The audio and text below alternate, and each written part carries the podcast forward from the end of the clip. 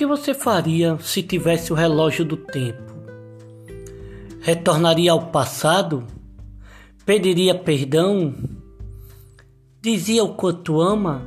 Ou quebraria o relógio e seguiria em frente? O que faria realmente? Quando a gente vem para um minuto do nosso tempo, podemos ver que o tempo passa tão rápido que não percebemos. Pessoas se vão e entram em nossa vida.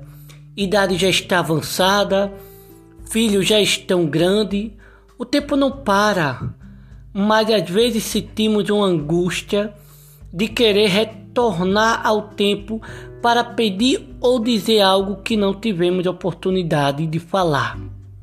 Outros levantam a cabeça e seguem em frente porque enquanto há tempo de fazer algo diferente, temos que aproveitar a oportunidade de fazer.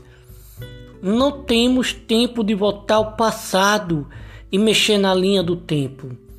Vamos fazer diferente, fazer algo que hoje o tempo nos dá a oportunidade de fazer tudo diferente.